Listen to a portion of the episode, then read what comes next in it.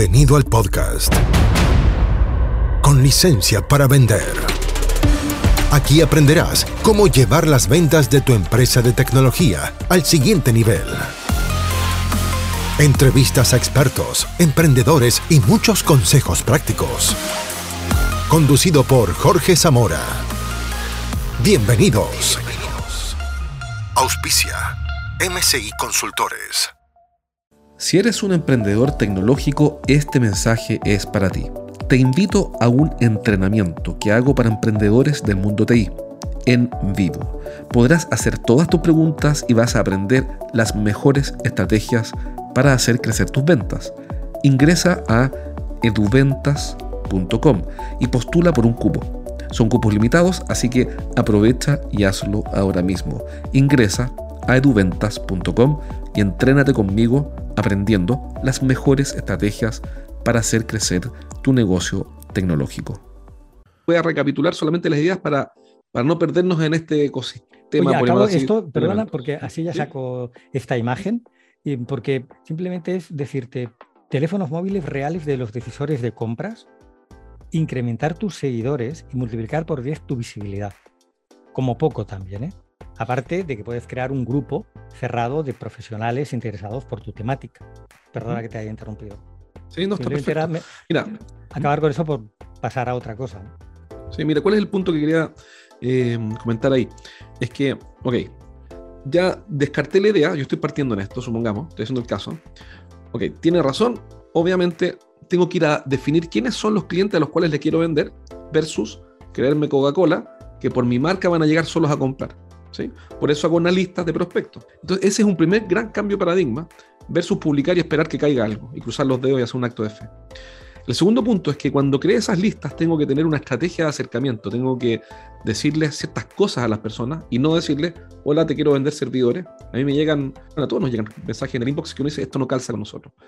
¿Por qué no nos cuentas tres tips o tres cosas prácticas que podemos considerar para hacer ese acercamiento social a esas personas y no espantarla y sentir que la estamos persiguiendo.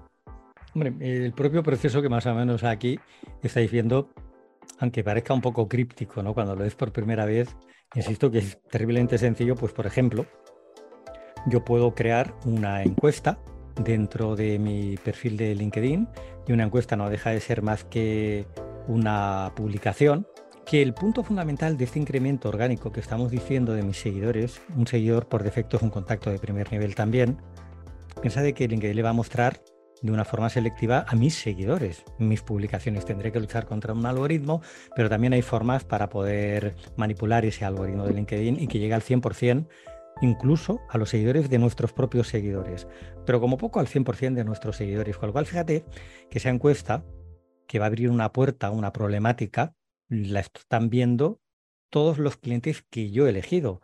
Otro elemento puede ser crear un grupo de interés. Por ejemplo, yo creo un grupo que esté interesado en la salud de su familia para una compañía de seguros. Evidentemente, pues es más susceptible que gente que tiene un especial interés por estas temáticas acabe contratando ya no el seguro de salud más barato, sino el más adecuado. Ese podría ser otro. Pero ahí, pero ahí no sería el grupo eh, del LinkedIn como el grupo de salud de mi marca o de mi producto, porque, por defecto, todos los grupos se tienen que crear siempre desde un perfil personal. No, está bien, está bien, pero el, tema, pero el tema que convoca a ese grupo, que todos hemos visto esos grupos en LinkedIn, el tema que convoca a ese grupo es un interés, es información útil o valiosa, es un lugar donde no les estoy vendiendo todo el tiempo, sino que estoy creando relaciones. Hombre, aquí la parte más importante, que bueno, no voy a decir nada nuevo, desde hace ya muchos años todos sabemos que el human to human es, eh, no sé, la forma de comunicarse incluso en empresas que venden con, a empresas. Hoy en día una marca no emociona, ya puede ser Coca-Cola o ya puede ser la que sea. Oye, ¿por, qué busca Coca-Cola un influencer que tiene 10 millones de seguidores? ¿Por qué? Porque yo voy a creer siempre mucho más una persona porque son personas las que venden a personas, son seres humanos los que emocionan a seres humanos y para generar una venta tiene que haber una emoción. Hoy en día las marcas ya no emocionan, lo que emocionan y se emocionan son los seres humanos. Y yo lo que quiero hablar es con un ser humano. Y precisamente todos estos procesos de automatización, de CRM social, de bots, de inteligencia artificial y por supuesto nuestros procesos se hacen sobre un perfil de un ser humano, no sobre una página de empresa, no sobre una página de producto en LinkedIn, sino sobre el perfil de la persona que va a establecer la primera comunicación con la marca. Y de hecho es que es mucho más fácil a través de un perfil personal viralizar a un posible futuro. Dame, dame, dame, un ejemplo de, ok, pero yo, ok, si yo soy un emprendedor y digo quiero, quiero hacer esto, eh, ok, ya tengo una lista, hice una lista, la grabé en mi Sales Navigator de 100 contactos de clientes potenciales. Y no voy a hacer un grupo, sino que quiero acercarme. ¿Qué les digo? ¿Cuáles son las primeras frases, los primeros mensajes? Pues mira, hicimos, porque voy a, voy contestar de dos maneras diferentes. Una de la manera que a mí no me gusta hacerlo, que es ser agresivo y mandar un mensaje de venta inmediatamente cuando alguien te manda un, te acepta, perdón, tu solicitud de conexión. Hicimos el año pasado una encuesta que nos la respondieron a través de varios perfiles de LinkedIn, más de 1.500 personas, ¿no? Y más o menos la pregunta era algo parecido, decir, o sea, bueno, oye, cuando tú aceptas a alguien la solicitud de conexión, y, e inmediatamente intenta venderte alto, esto algo, ¿tú cómo lo ves? ¿Cómo lo ves? Y nos sorprendió el resultado, ¿eh? no, me voy a, no me voy a alargar mucho. Eran cuatro opciones, dos eran que me cabreó mucho y dos que, bueno, mira, o lo veo muy bien o lo veo bien o, o realmente es parte del juego. Pues fíjate que el 80% de la gente lo veía bien o reconocía que era parte del juego, que en definitiva aquí todo el mundo sabía lo que viene en LinkedIn y que lo había mal era poca gente, pero bueno, había un 18 preocupante por ciento que decía que bloqueaba ese contacto, que tampoco no es muy creíble. ¿Y cuál es la reflexión? Hombre, tampoco me puedo permitir todos los mercados que un 20% de mis clientes me bloqueen el perfil, cosa que insisto tampoco lo van a hacer pero la reflexión es de que sí que hay que saber dar, como decíamos antes, ese paso adelante, hay que ser osado, como todos hemos sido, la gente que tenemos carga genética de venta, sabemos que, hombre, algo de empuje tienes que tener, ¿no? Para ayudar a tomar pero, una pero en la gradualidad está el secreto, porque, por ejemplo, si, si, si tomando tu, tu punto, si LinkedIn es un lugar de encuentro y es un catalizador de emociones y no es lugar para vender, entonces estoy haciendo la analogía, si me acerco a esos clientes, tendría que tener las habilidades relacionales mínimas que uno tiene, cualquier persona tiene, cuando se encuentra, por ejemplo, en un seminario, voy a suponer, hay un seminario pronto del e-commerce, entonces yo voy al seminario, veo a un tipo al lado mío que podría ser un cliente, voy a suponer un gerente de tecnología, no sé, de no sé qué, y lo que yo no hago es decirle, hola, mira, eh, tú no me conoces, me llamo Jorge, eh, vendo servicios de tecnología para clientes como tú, esta es mi tarjeta, dame la tuya porque quiero llamarte para ofrecerte mi servicio. Eso es lo que nadie hace en la práctica. ¿Qué es lo que hace todo el mundo en la práctica? No sé, te paras al lado, te tomas un café y le dices, ¿qué tal el seminario? No sé, estoy pensando en voz alta. Uno dice, oye, ¿qué te ha parecido el seminario? Ah, me, encantó tal cosa. ¿Y esta charla te gustó? Sí, esa me gustó, pero no tanto, eh, pero me gustó más la otra. Ay, ¿por qué? Bueno, ¿y tú qué haces y a qué te dedicas? Hay una conversación que sea de forma natural. Cuando tú hablas de acercamiento social en tus charlas y en los proyectos que desarrollas, ¿cómo se traslada esa conversación del café a LinkedIn.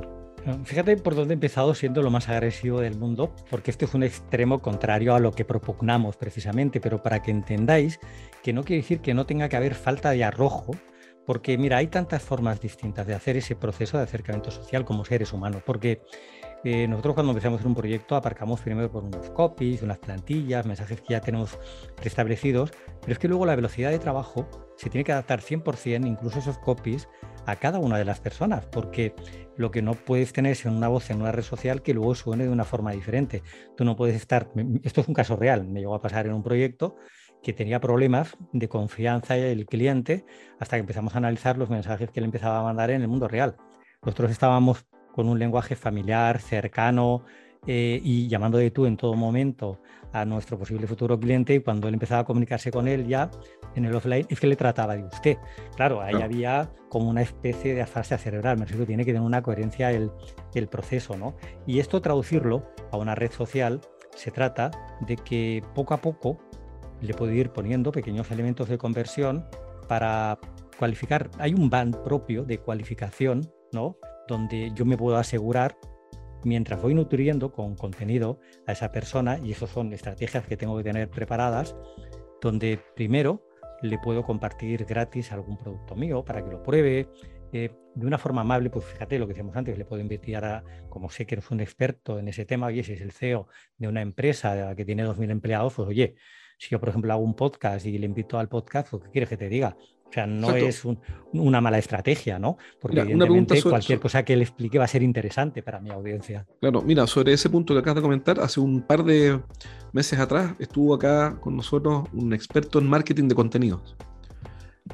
Entonces yo podría tomar, y nos explicó, bueno, varias cosas, buenas prácticas sobre el contenido.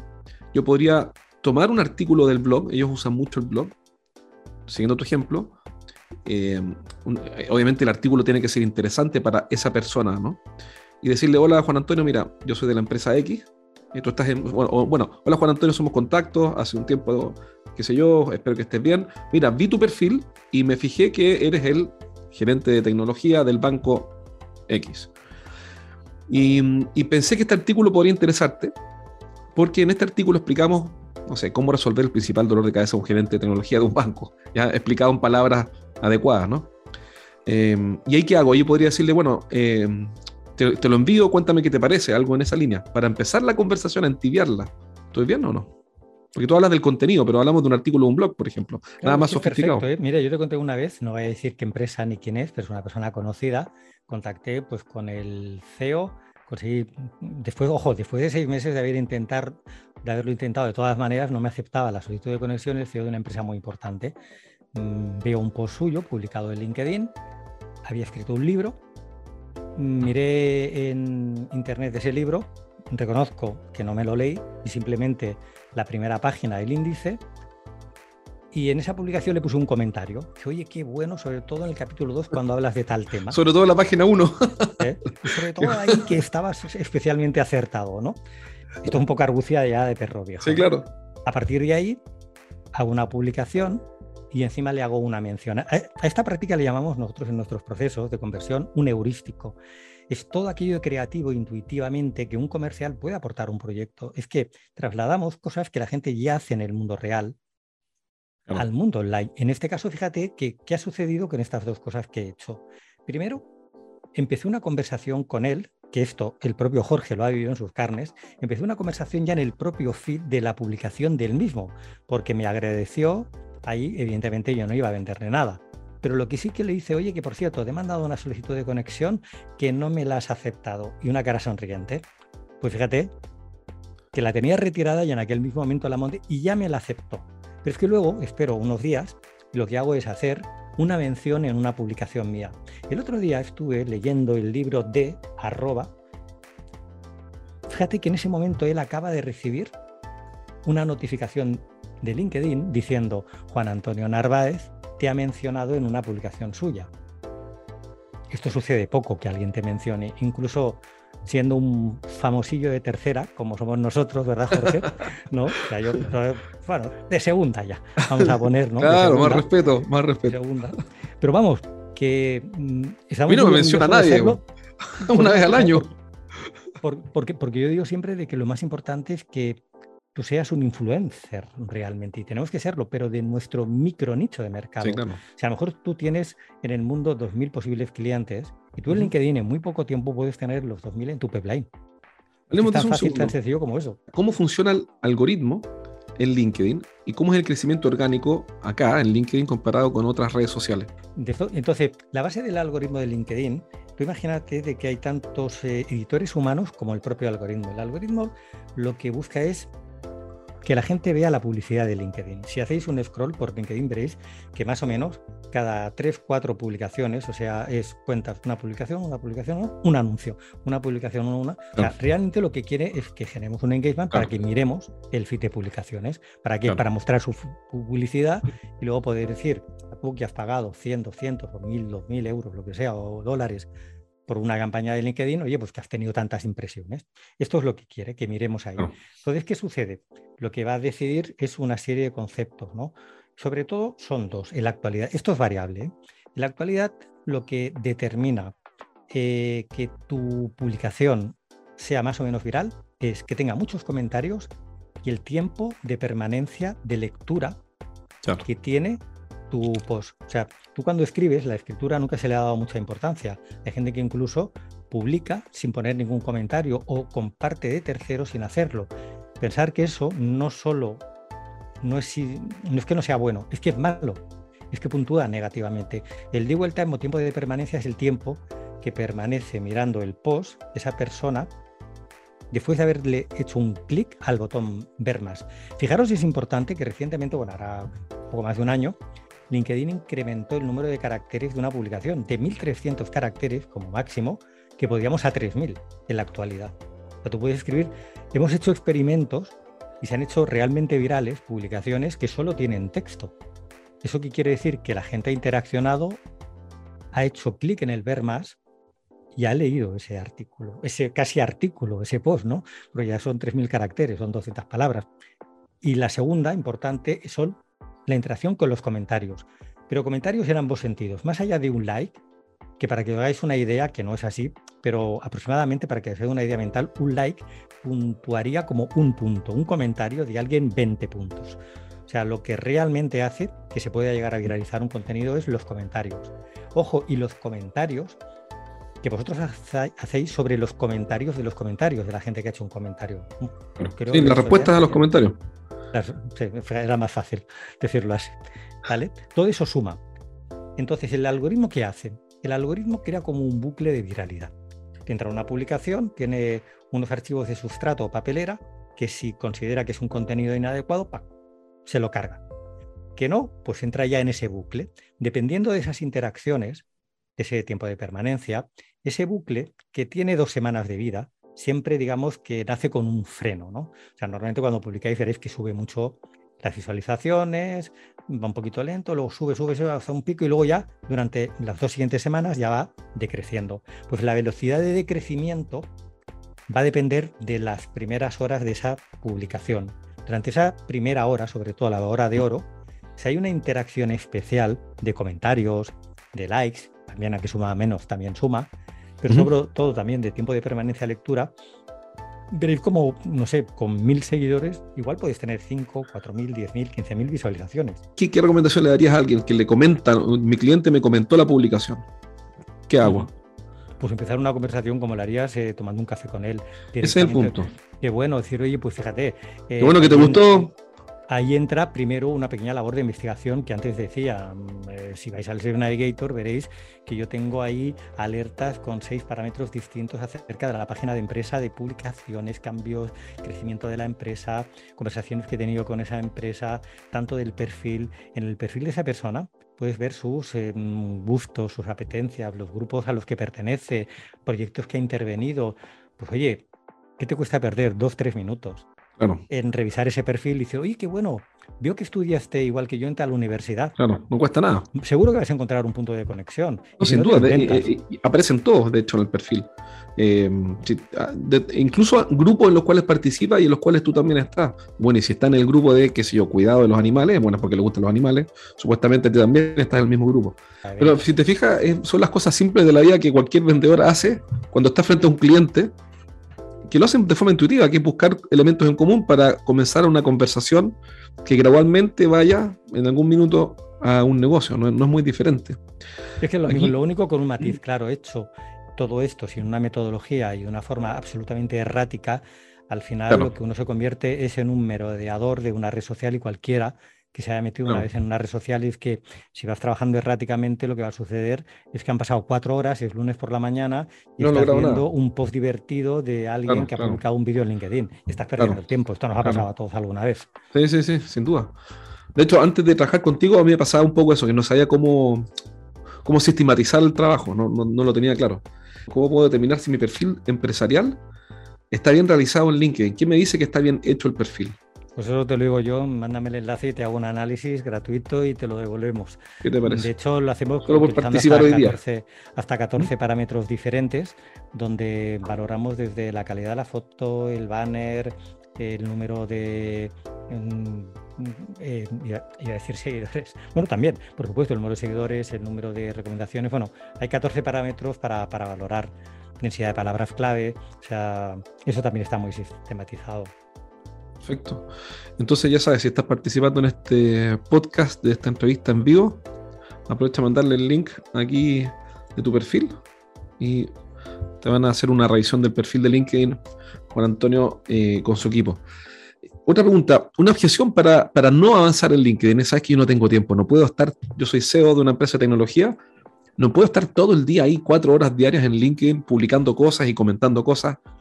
Olvídate, no es viable. ¿Qué le dirías a alguien que piensa en eso? Porque se ponga las pelas porque su competencia lo está haciendo. Podría argumentarlo mucho, pero ¿qué quieres que te diga? Yo ya no me dedico a argumentar este tipo de cosas. No vengo a convencer a nadie. El que no lo vea, pues peor para él. El día que se plantee cuando desapareció mi empresa, no lo vi venir, que sepa que ese día que se hizo esa pregunta y no empezó a digitalizar su trabajo, fue ese el día que empezó a morir su empresa. LinkedIn no es una opcional. Hoy en día no es una opción. Porque, y aparte esto no viene no sé qué tipo eran, lo he contado esto un millón de veces, pero ya ni recuerdo quién era, me decía, es que claro, ahora ya con LinkedIn, yo digo, amigo, hace más de 30 años que LinkedIn, perdón, que la hablamos de, Internet y las redes sociales, hace 30 años que existe Internet, ya, o sea, no es ahora, si es que estamos viendo en una realidad que, es la que es. Otra cosa es que tengamos una serie de sesgos cognitivos por edad, por cultura, porque mm. nuestros propios clientes a lo mejor son tipos de una cierta edad, que mm, no están digitalizados y entendamos que la realidad es así, pero lo único que hacemos es vivir en una realidad paralela a la realidad real en la que nosotros somos los raros. Pero es un sesgo cognitivo. Sí, supongamos que eh, ahora yo tengo dos ejecutivos de cuentas, dos account managers en mi empresa. Vi tu podcast, o sea, vi esta entrevista y me pareció lógico todo esto, interesante. ¿Qué, qué, consejo o qué, buena, o qué pequeña práctica eh, puedo implementar con ellos? Algo que sea pequeño y fácil de hacer, pero que tenga como efecto acumulado generar conversaciones con clientes. Y vamos a la pregunta de Ricardo. Pues hombre, fíjate que si ya has escuchado la anterior y hemos dado más de un consejo al respecto, pero sigue tu intuición. ¿eh? Yo lo mejor que puedo decir a cualquier persona es realmente, oye, ¿y tú qué harías realmente si estuvieras en el mundo real? Claro. Pues exactamente lo mismo. Yo creo que hemos soltado ya tres o cuatro perlas hoy en día que son muy sencillas, que son cosas que no son complicadas. Ojo, y lo que sí que te diría es una cosa, que no pierdas el tiempo y ponte en manos de un profesional, ¿eh? que aquí estamos por vocación, sinceramente, en esta jornada hoy no he venido a vender nada, pero yo lo que le recomiendo a cualquier persona es que si, oye, tienes un dolor de barriga, yo no me voy al peluquero a preguntarle qué hago, yo me voy a un médico. Pues si evidentemente quieres dar un paso más allá y eres un profesional, lo que tienes que consultar es con un profesional que te ayude. ¿Por qué? Porque mm. si quieres recorrer solamente el camino, el tiempo que vas a perder, es que vale mucho más dinero que lo que vas a pagar a cualquier profesional para que te ayude. Perfecto, vamos a cerrar hoy día esta parte de la entrevista, eh, Juan Antonio, y después vamos a pasar a una pregunta y respuesta con los socios de MITI. Así que eh, para despedir esta parte de la entrevista, si alguien quiere contactarte o conectar contigo para que le ayudes, yo sé que tienes un podcast, tienes cursos, etcétera, ¿cómo te puedo ubicar?